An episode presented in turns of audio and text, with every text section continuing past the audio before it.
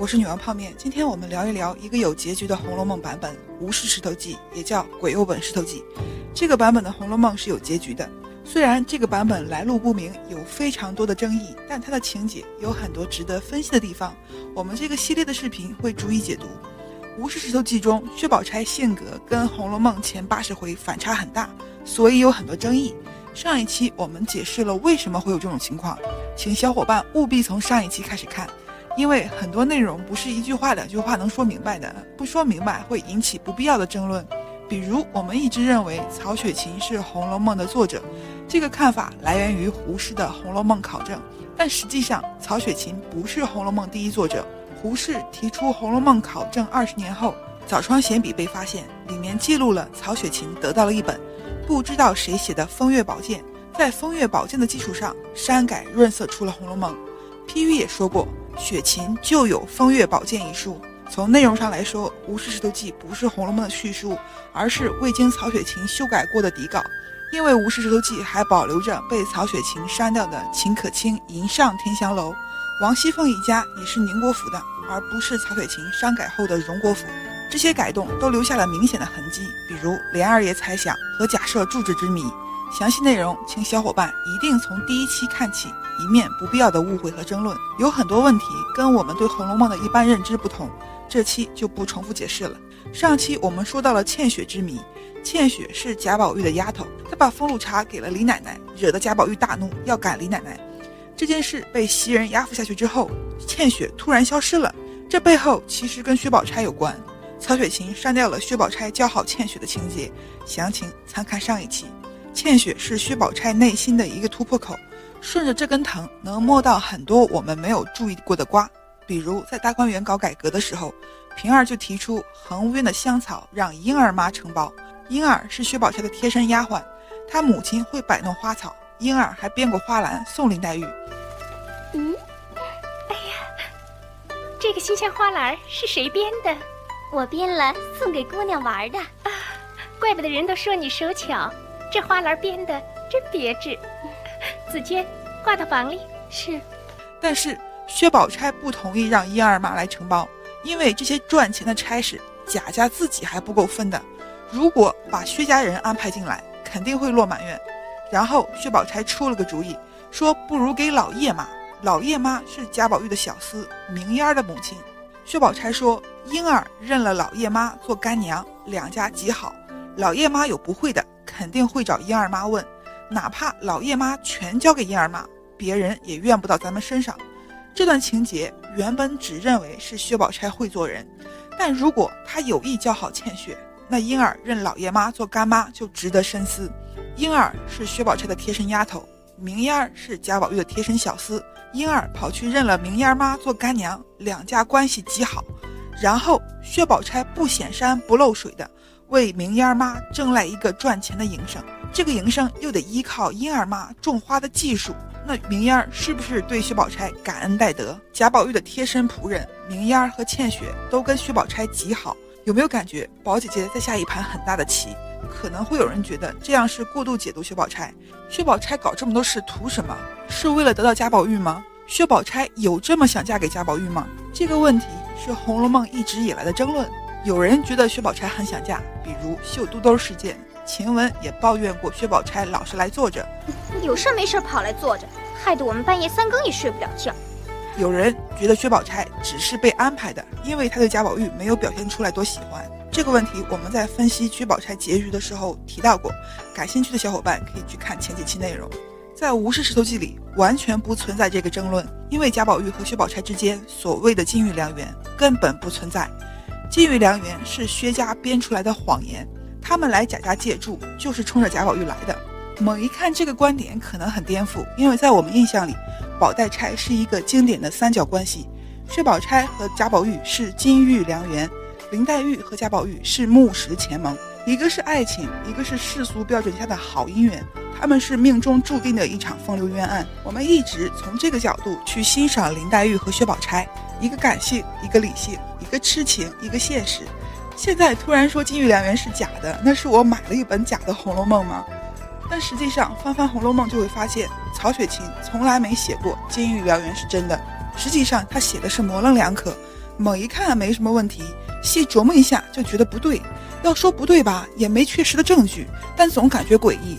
比如木石前盟跟金玉良缘的起源不同，木石前盟是有神仙认证的，《红楼梦》里有三大神仙，带贾宝玉梦游太虚幻境的警幻仙姑。我是警幻仙姑，专管人间风情月债。带通灵宝玉去人间的跛脚道人和赖头和尚。这两位神仙换成赖头和尚、跛足道人，疯疯癫癫。挥霍谈笑着，这三个人是《红楼梦》这一场风流冤案的幕后黑手。跛脚道人跟赖头和尚在太虚幻境的时候聊过一件事，说有一个神瑛侍者用甘露浇灌了一棵绛珠仙草，绛珠仙草就要跟神瑛侍者下凡，用一生的眼泪去报答他的灌溉之恩。绛珠仙草就是林黛玉，神瑛侍者就是贾宝玉，瑛是接近玉的美食，所以他们俩叫木石前盟。我们上期解释过，程高本篡改了通灵宝玉下凡，让很多小伙伴误以为贾宝玉是通灵宝玉，实际上贾宝玉就是神瑛侍者。木石前盟是有神话起源的，而且三大神仙都提过，警幻仙姑也说过绛珠仙草的生魂要来太虚幻境，但是薛宝钗跟贾宝玉的金玉良缘没有任何神仙提过。可能有小伙伴印象里，薛宝钗也有神仙认证，实际上那是薛家制造的假象。大家可以重新看一下《红楼梦》，金玉良缘都是薛家人自己说的，而且说的前言不搭后语。薛宝钗和贾宝玉被称为金玉良缘，是因为贾宝玉出生时口中含了一块通灵宝玉，上面有八个字；薛宝钗有一个金锁，上面也有八个字。作者在开场就交代了，通灵宝玉是女娲补天时漏下的石头。一僧一道把他带入人间，塞贾宝玉嘴里了。但是薛宝钗的金锁全是薛家人自己说的，而且如果不去翻原著，你能说清薛宝钗的金锁到底是怎么来的吗？实际上看了原著也很难说清，因为薛家对金锁的说法根本不一致。薛宝钗跟贾宝玉说有人给了几句吉利话，所以赞上了。莺儿在一旁补充说是个赖头和尚送了八个字，必须站在金器上。没说完就被薛宝钗打断了。后来，薛姨妈跟王夫人说，金锁是个和尚给的，等日后有玉的，方可结为婚姻。因为婴儿提到了赖头和尚，大家就默认了是三大神仙之一的赖头和尚定下了金玉良缘。但是薛姨妈并没有提赖头和尚，而且薛宝钗和婴儿说的是给字，薛姨妈说的是给金锁。赖头和尚到底给的锁还是给的字？现实生活中聊天的时候用词不严谨，串闲话串的不一样，很正常。但是写小说，作者得在内容上保持一致，要不然会造成读者困扰。而且金玉良缘这么重要的内容，怎么可能只写几笔，还写的前后不一致？丫头婴儿也许会说错，薛宝钗自己怎么可能说错？她亲妈怎么可能说错？作者是想表达薛家人经常嘴瓢吗？如果硬说薛宝钗和薛姨妈没说错，字跟金锁都是和尚给的，那是同一个和尚给的，还是两个和尚分别给的？如果是一个和尚给的，大家想一下。我送你八个字，必要站在金器上。你说巧了吗？不是，我这里还有个金锁，你们把这八个字刻在这个金锁上。这个和尚是开手工班的，让薛家自己 DIY 吗？当初的赖头和尚带通灵宝玉下凡的时候，是直接在上面捐了八个字，哪有神仙赐宝物还要自己 DIY 的？如果是两个和尚分别给的，一个赖头和尚给了字要刻在金器上，一个和尚给了个金锁，薛家攒一起给薛宝钗戴上了。那么再加上送冷香丸方子的秃头和尚，薛家来了三波和尚。《红楼梦》虽然是神话背景，但是也遭不住这么多和尚送东西啊！而且《红楼梦》里的神仙和尚只有赖头和尚一个，其他和尚都是混饭吃的普通和尚，比如葫芦庙里的小沙弥，还有炸东西把庙都给点了的笨和尚，丧礼上念经的脏和尚。然而薛家一口气来了三波和尚，给薛宝钗金锁的。是《红楼梦》提都没提过的野和尚，不觉得蹊跷吗？而且《红楼梦》的神仙里，赖头和尚和跛脚道人经常在一起。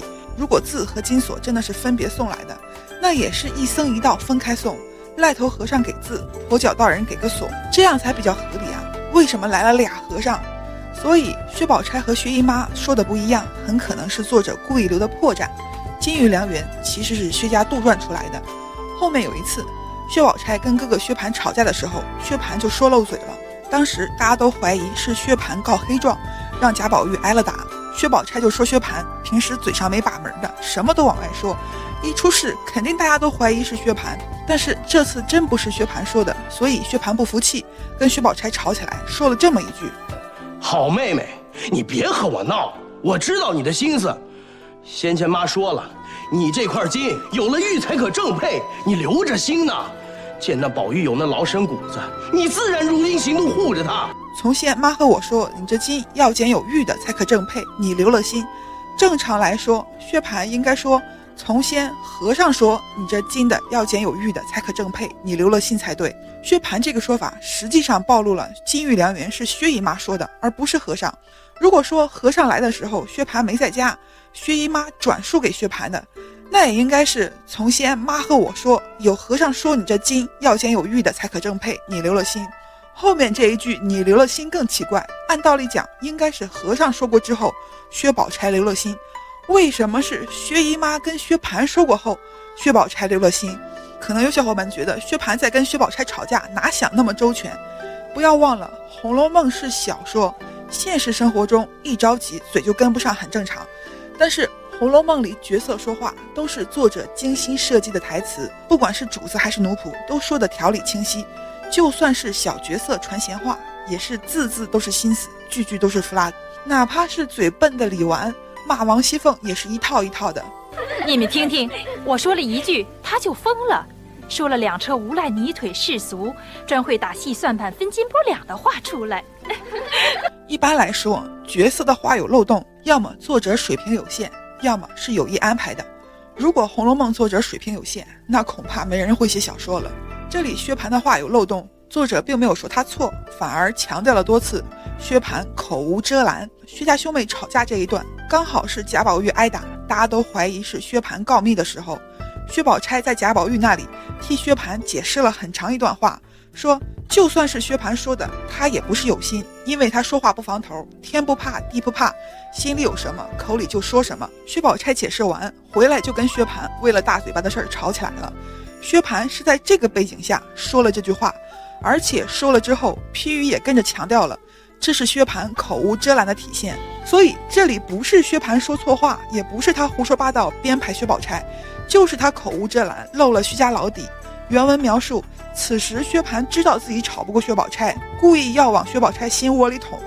如果是和尚提出来有玉才可正配，薛蟠一定是揪着和尚说事儿。为什么要揪薛姨妈？除非薛姨妈就是始作俑者。此时薛宝钗和薛姨妈是母女齐上阵教训薛蟠。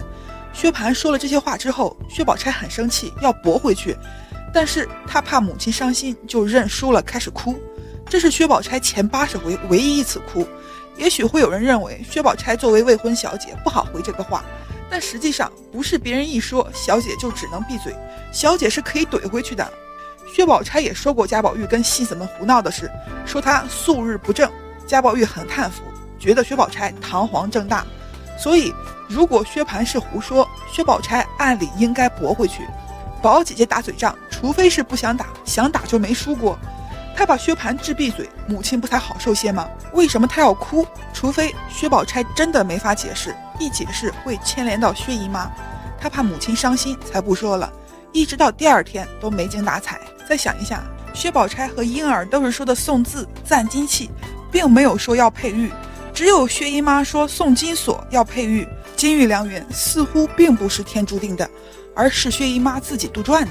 薛姨妈要帮薛宝钗嫁贾宝玉，心急的走了一步险棋，直接跑去跟贾宝玉的母亲王夫人说：“金锁是个和尚给的，等日后有玉的，方可结为婚姻。”薛姨妈认为这么说一击必中，因为薛姨妈跟王夫人是亲姐妹，薛宝钗又表现良好。然而尴尬的是，王夫人没接话茬。《红楼梦》原著的前八十回。贾家在金玉良缘这件事上始终没有回应，只有林黛玉被气得要死要活，比不得宝姑娘，什么金，又是什么玉的。贾宝玉为了哄她，还发了毒誓：我要是有这个想头，就天诛地灭，万事不得人身。宝姐姐能怎么办？宝姐姐也很无奈。二十八回提到了薛宝钗，因为薛姨妈提了金玉良缘，总远着宝玉。为什么远着宝玉？因为贾家没回应，贾宝玉也不理论，反而一心只在林黛玉那儿。薛宝钗无论说什么都会很尴尬。刚好这时元春吃东西，读他与宝玉一样，心里越发没意思起来。大家可以重新翻翻《红楼梦》，仔细看看薛宝钗的态度。但凡提到金玉良缘的时候，他都有很多异常。最明显的是《红楼梦》开头薛宝钗的第一场戏，就是贾宝玉来找她，他跟贾宝玉说想要看看贾宝玉的通灵宝玉，两人互看了玉和金锁，服下了金玉良缘。这场戏写得很美，给人的第一印象是一种姻缘前定的宿命感。金风玉露一相逢，便胜却人间无数。如果不知道金玉良缘是假的，可能大多数小伙伴在这里没有多想。但是仔细看一下，薛宝钗一开始很直接的说要看贾宝玉的玉。早听说你这块玉稀罕，我今儿倒要瞧瞧。贾宝玉给他之后，他正反看完，念了上面的字：莫失莫忘，仙寿恒昌。婴儿，不到茶去，在这儿发呆。我听这两句话，倒像和姑娘项圈上的话 是一对儿呢。原文说薛宝钗是藏于手镯，而批语一直提示大家好好琢磨一下薛宝钗，还说是珍奇之至。一直以来，我们都认为薛宝钗是害羞，不好意思提金锁，才叫婴儿倒茶来岔开话题。但这个结论很直观，有什么好琢磨的？而且大家一定要注意，八七版为了镜头顺畅，拍的跟原著是不一样的。如果按原著拍，这里其实特别诡异。原著在这里写薛宝钗接过玉之后，就已经看了正反面的文字。八七版拍得太快，好像是薛宝钗扫了一眼就完了。实际上她是看了上面的字，正面莫失莫忘，仙寿恒昌，反面。一除邪祟，二疗冤疾，三知祸福。按理说，这时他已经发现文字跟自己的是一对儿。然而他看完之后，又重新翻到正面细看，一边看一边开始念正面的文字：莫失莫忘，仙寿恒昌。这八个字原著里是一起写在正面的，薛宝钗不应该读到一半翻过来，而且。她不是念一遍，是念了两遍。莫失莫忘，仙寿恒昌。莫失莫忘，仙寿恒昌。念完之后，突然转向了婴儿。婴儿，不倒茶去，在这儿发呆。婴儿没去倒茶，反而嘻嘻笑道：“我听这两句话。”倒像和姑娘项圈上的话 是一对儿呢。如果真是薛宝钗不好意思，她就不会特意念出声，还念两遍。所以这里就很像是薛宝钗演给贾宝玉看的。薛宝钗发现通灵宝玉上的八个字跟自己的很像，就念出来想让婴儿接话。结果念了两遍，婴儿都没反应，薛宝钗就催了一句：“婴儿，不倒茶去，在这儿发呆。”婴儿这才明白过来，把话接上了。后面有批语说：“婴儿口中说出方妙。”贾宝玉听了之后就要看项圈，薛宝钗一开始还不给看。我也要看看啊！别听他的话，没什么字。好姐姐，你怎么看了我的呢？哎，给我看看吧。啊！不过欠上两句吉利话。最后薛宝钗给他看了，看完婴儿又说。是个赖头和尚给的。他说必须站在金器上。说到这里，薛宝钗再次拦住了，称他不去倒茶，然后问贾宝玉从哪里来，把这句话岔开了。那这一次，薛宝钗为什么要拦？赖头和尚那一句必须站在金器上，下面一句说了什么？我们一直认为这句下一句是薛姨妈说的，找个玉的才能正配。薛宝钗不好意思才拦的。但如果赖头和尚真这么说了，那薛姨妈没必要编一个和尚给金锁的谎言，直接说就行了。所以赖头和尚显然不是说要薛宝钗配玉，那赖头和尚说的什么？赖头和尚既然给了薛宝钗这八个字，那后面的话应该跟这八个字有关。不离不弃，芳龄永继。我们很自然会想到贾宝玉，但薛家一直想得到贾宝玉，何来不离不弃？后来反而是贾宝玉抛弃了薛宝钗。不离不弃，芳龄永继，是让薛宝钗继续守着贾宝玉，守活寡活得久吗？显然不是，《红楼梦》没封建到这个地步。李纨守寡都是槁木死灰，不可能薛宝钗守活寡就芳龄永继了。这里说的应该是不要离弃林黛玉。薛宝钗结局的三期中，我们分析过，贾家被抄后，薛家跑路了。当时有很多小伙伴留言说，薛家不跑也帮不上忙啊。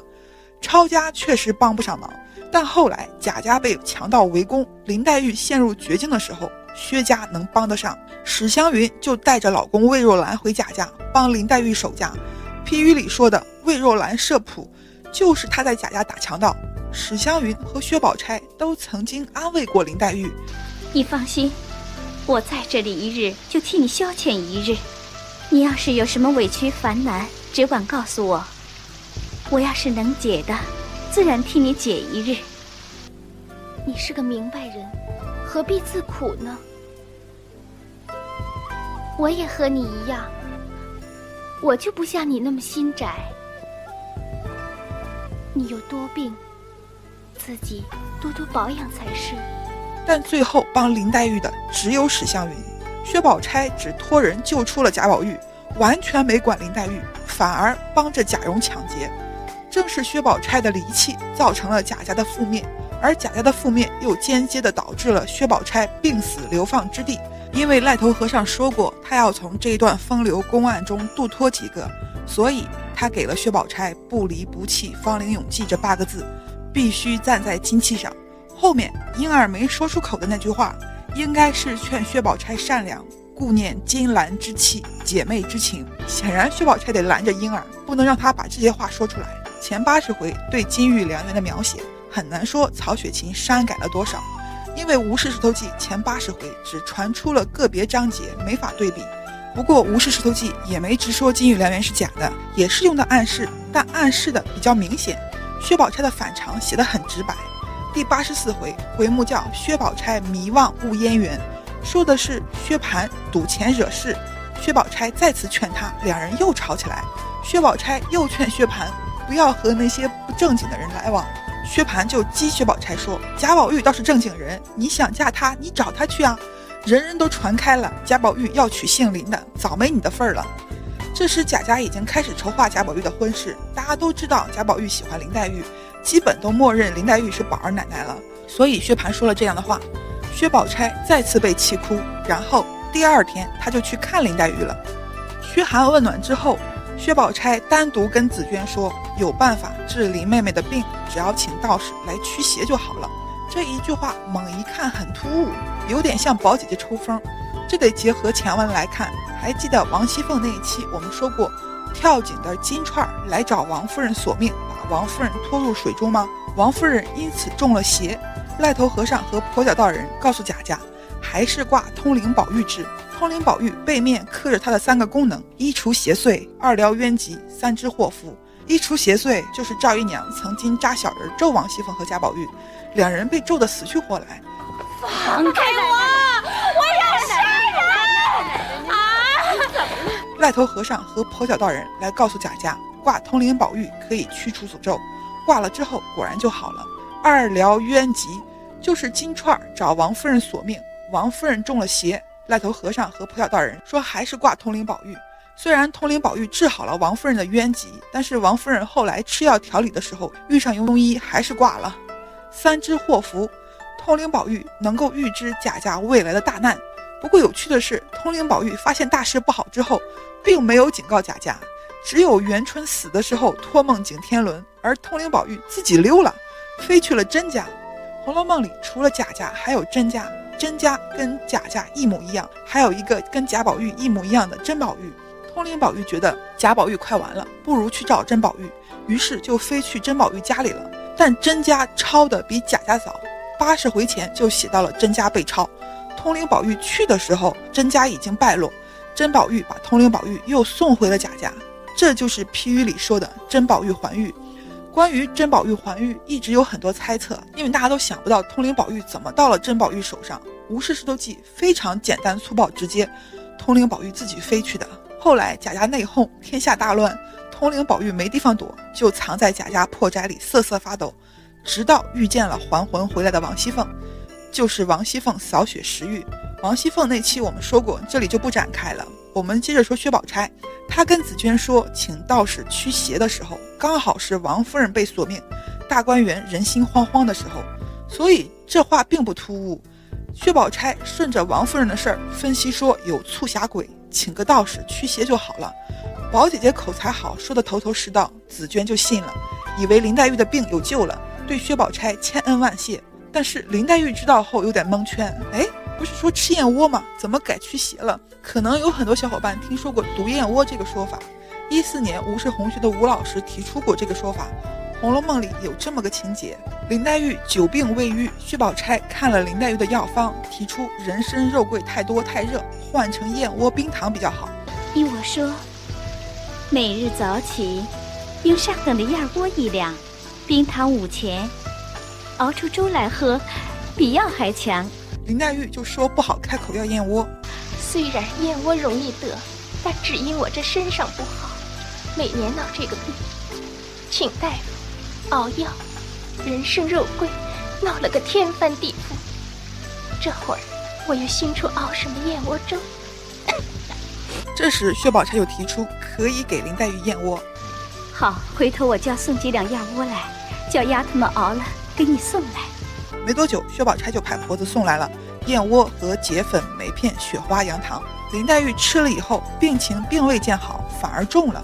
后来贾宝玉让老太太给林黛玉燕窝，不再吃薛宝钗送的，林黛玉这才好了。平时不敢吃的瓜果都能吃了，因此有了薛宝钗送林黛玉毒燕窝的说法。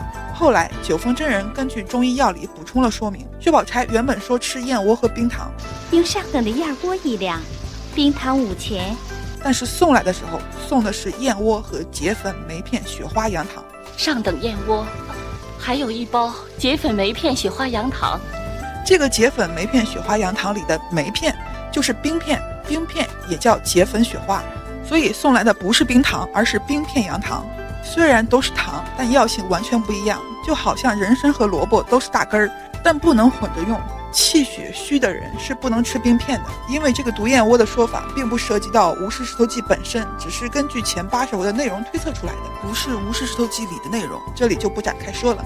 感兴趣的小伙伴可以去今日头条上搜索“吴氏红学大揭秘”。另外，感谢潇湘夜雨百忙之中帮我纠错啊，又有点跑题。我们接着说，薛宝钗说驱邪，林黛玉是半信半疑。然而贾家其他人都特别感兴趣。贾宝玉的爹贾政因为王夫人死的蹊跷，觉得请个道士也好。探春他们听说了，也好奇的跑来看。贾琏、王熙凤外加平儿带着乔姐也来了。宁国府更是全家出动来凑热闹，可以说轰动了整个贾家。薛宝钗请来的道士装神弄鬼半天，贾政看着好笑，就问他好了没。这时道士突然说：“府上贤玉生的公子是土命，木克土，土生金。”不能找名中带木的，应该找带金的为佳。带木的明显是指林黛玉，带金的显然是指薛宝钗。这里虽然没有明说薛宝钗安排道士这么说的，但是薛宝钗这一系列操作用意很明显了，就是让道士加强金玉良缘的说法，提醒贾家考虑一下金玉良缘。然而贾政听了以后说不行，土生金，找带金的，那土就吃亏了。还是找黛玉的，两个玉没有相生相克。贾政这一句话就把道士说蒙圈了，道士接不上话就走了，薛宝钗就呆住了。而贾家其他人很高兴，因为大家都知道贾宝玉喜欢林黛玉，李纨和探春都恭喜林黛玉，宝姐姐还能怎么办？也跟着恭喜呗。这时紫娟过来说：“多谢宝姑娘请来的先生，说的灵验的很。”薛宝钗估计打死紫娟的心都有，但薛宝钗毕竟是王者级，心里即便是一万个 MMP，也没有表现出不悦，而是笑着说：“要不请先生给紫娟姑娘也算算姻缘。”紫娟一撇嘴出去了，大家轰然而笑。薛宝钗这时说要走，大家留她不住，只能送她出来。出了门，薛宝钗看着贾政远去的方向，怔住了。估计是宝姐姐千算万算，没算到贾政是个铁憨憨，硬是不接金玉良缘。这里插一句，贾政说玉玉相配，大观园里的姐妹都以为是黛玉，但贾政心底里想的是妙玉，就是大观园栊翠庵里带发修行的妙玉。这一点是《无事石头记》被质疑最多的地方，大家都觉得贾政怎么突然要贾宝玉娶一个师太？实际上这跟妙玉的出身有关。妙玉的身世也是《红楼梦》的一大谜题，因为妙玉在金陵十二钗里是个异类，其他人要么是贾家女儿，要么是贾家媳妇，要么是贾家亲戚，唯独妙玉一点关系没有，只是贾家招尼姑招来的某个读书仕宦人家的女儿。甚至连哪一家都没说，这一点就很奇怪。妙玉的行为做派明显是出身显赫，而且熟悉贾家，不太像是某个人家来的陌生人。比如大家去栊翠庵吃茶那一段，很明显。我不吃六安茶。知道，这是老君梅。啊，妙玉显然熟悉贾母。后来贾宝玉说妙玉给他的茶杯是俗气，妙玉直接怼回去：俗气，不是我说句狂话。就你府上，也未必找得出这么个俗气来。妙玉的孤傲不是狂妄自大，是很有底气。对比一下静虚、张道士这些出家人对贾家跪舔的劲头，妙玉显然不是一般人。很多《红楼梦》的研究都探讨过妙玉身世的问题，觉得曹雪芹可能隐藏了什么。对比《无事石头记》就会发现，曹雪芹确实把妙玉身世删了。底稿里，妙玉是贾家世交好友的女儿，所以她才那么秀。而且熟悉贾家，贾政是想照顾好友的女儿，才要贾宝玉娶她。这时老太太和王夫人都已经过世，贾宝玉的婚事是贾政说了算，贾政就说了玉玉相配。这不是贾政临时起意，而是一早就想好了选妙玉。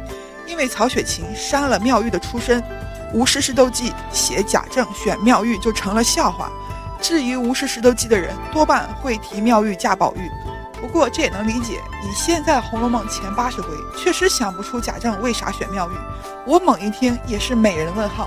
后来妙玉不同意婚事，离开了贾家，贾宝玉又死活要娶林黛玉，贾政就同意了。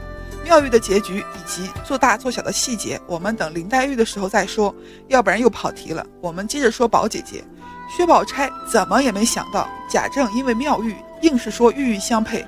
原本贾政不喜欢林黛玉，嫌她脾气不好。这一说玉玉相配，等于是帮了林黛玉一把。宝姐姐望着贾政离开的方向发怔，探春看她发呆，就说：“园子里越发冷了，花儿也谢了，没以前的好看了。”薛宝钗说：“可不是呢。”就回家了。回去把门一关，歪床上默不作声。大家可以留意一下《红楼梦》里的细节。薛宝钗平时都是精神饱满，谈笑自若，只有遇到金玉良缘的问题，才会无精打采或者发怔。婴儿来问他怎么样了。薛宝钗面有愠色，说：“别兜嘴了，出去吧。我身上不爽快，想独自歇一会儿。”从《无事石头记》里能明显看出，金玉良缘就是一场骗局。薛家来贾家，并不是单纯的借住，他们相中了贾宝玉，计划了金玉良缘。薛家原本在京城有房子，但是住到贾家之后，再也没提走的事儿。他们实际上是来夺玉的。薛宝钗在最初的设定里是一个反派。曹雪芹虽然删改了薛宝钗的部分内容，但是他始终没有锁死金玉良缘。他原本可以把薛姨妈和薛宝钗的话写一致，只要一句旁白就可以把金玉良缘锁死，但是他没有，他仍旧把金玉良缘写得很模糊。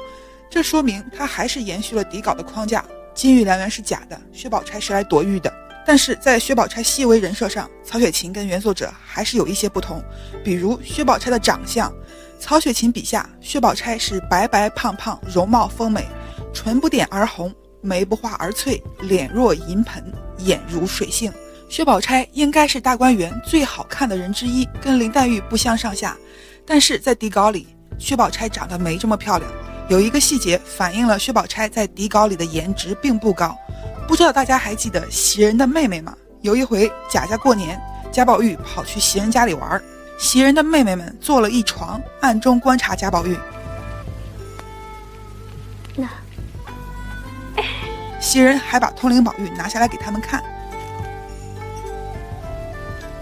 哎，你们也看看，见识见识是什么样的。哎呦，真好！哎呀，真好看！这什么东西呀？没见过。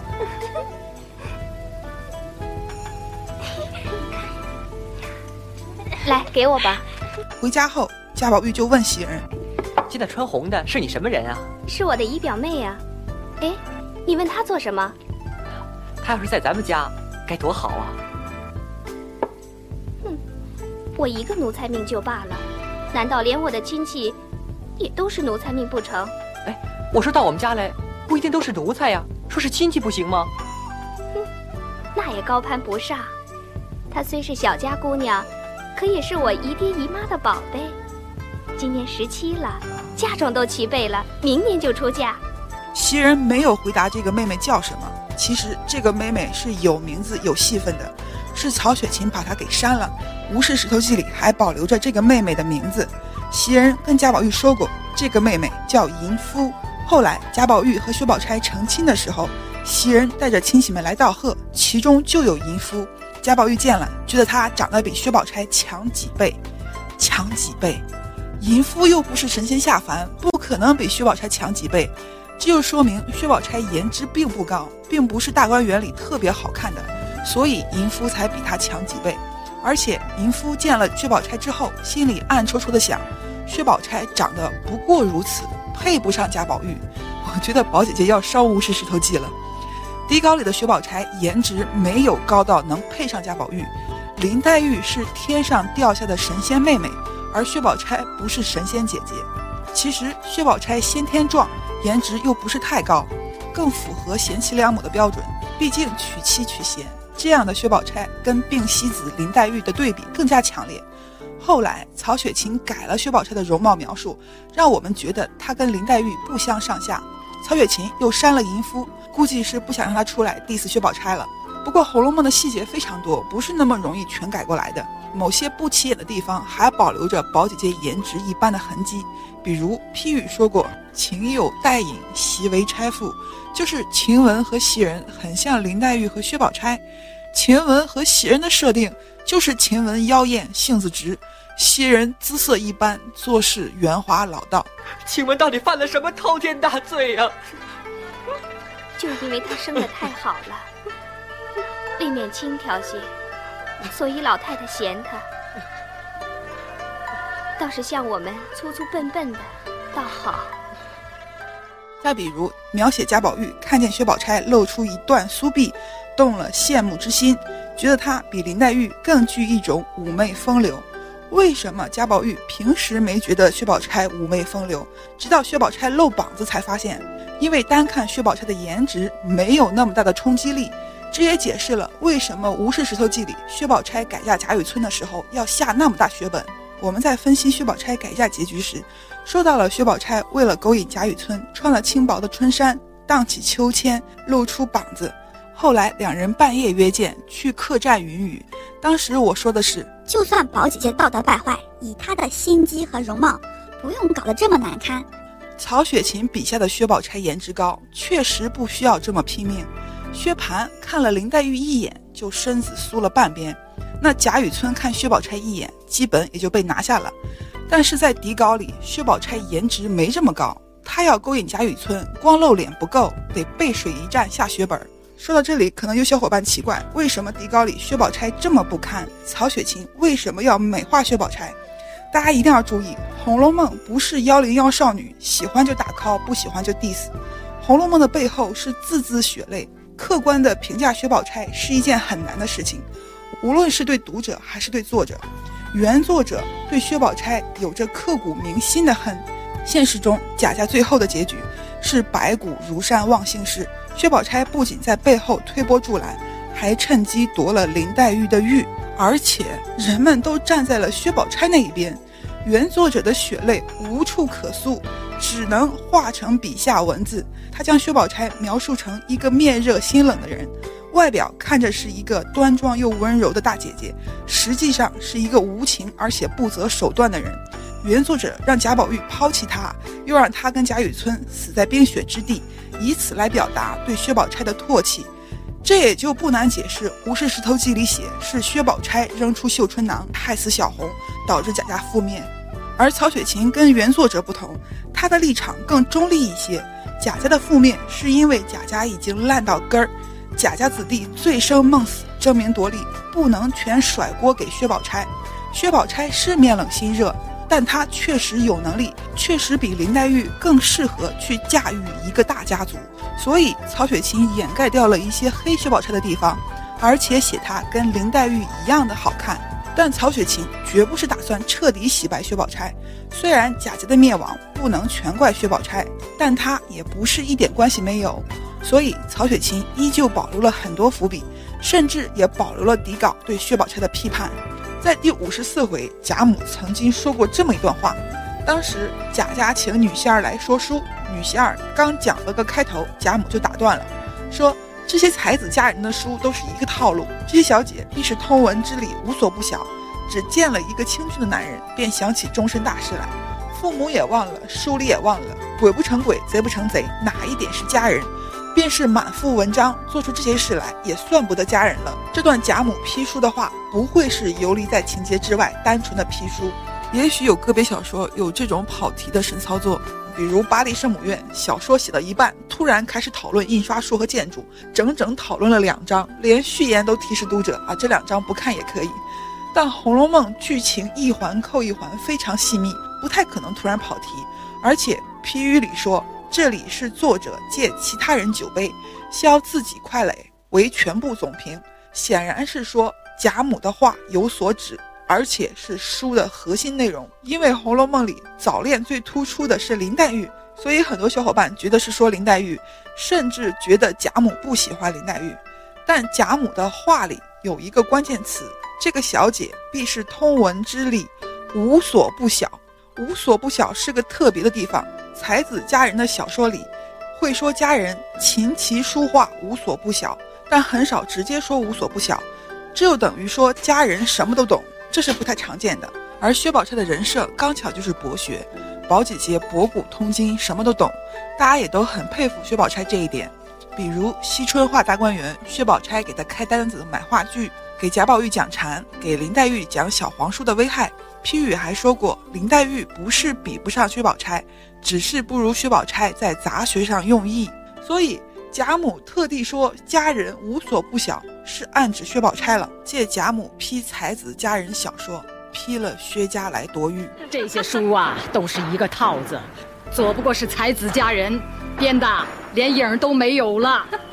哎，开口呢都是书香门第，父亲呢不是尚书就是宰相，生了个女儿啊，必是爱如珍宝。这位小姐呢，嘿是通文之理无所不晓啊，竟是个绝代佳人。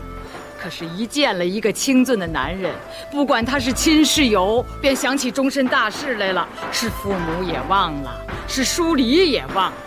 鬼不成鬼的，贼不成贼的，哪一点是佳人呢？啊！便是满腹文章做出这样的事来，我看呐，也算不得是佳人喽。是啊，便是告老还家，自然这样大家人口不少。乃母丫鬟服侍小姐的人也不少，怎么这些书上，凡有这样的事，就指小姐和紧跟的一个丫鬟，啊？你们得想想，那些人是管什么的？可是前言不搭后语。老太太这么一说呀，是谎都批出来了。就是，爸爸爸，酒冷了。老祖宗。吃一杯酒润润嗓子，再掰谎。这一出就叫做《掰谎记》，就出在本朝本地本年本月本日本时。老祖宗一张口难说两家话，花开两朵各表一枝，是真是假且不表。老祖宗且请大家吃一杯酒，看两出戏之后，再从竹朝话言掰起，如何？如果说掰谎是指的金玉良缘，而贾母说的贼不贼鬼不鬼，可能是指的《无事石头记》的另一大争议——绣春囊事件。下期接着跟大家聊一聊薛宝钗为什么崩坏。下期是宝姐姐最后一期了，但是薛宝钗这个角色内容远不止这些，剩下没说的会放到林黛玉里面去。喜欢的小伙伴请不要忘了收藏加关注。为了感谢大家支持，粉丝超过三十万，抽三套中国美色送给大家，抽奖信息会在动态发布。我是女王泡面，谢谢。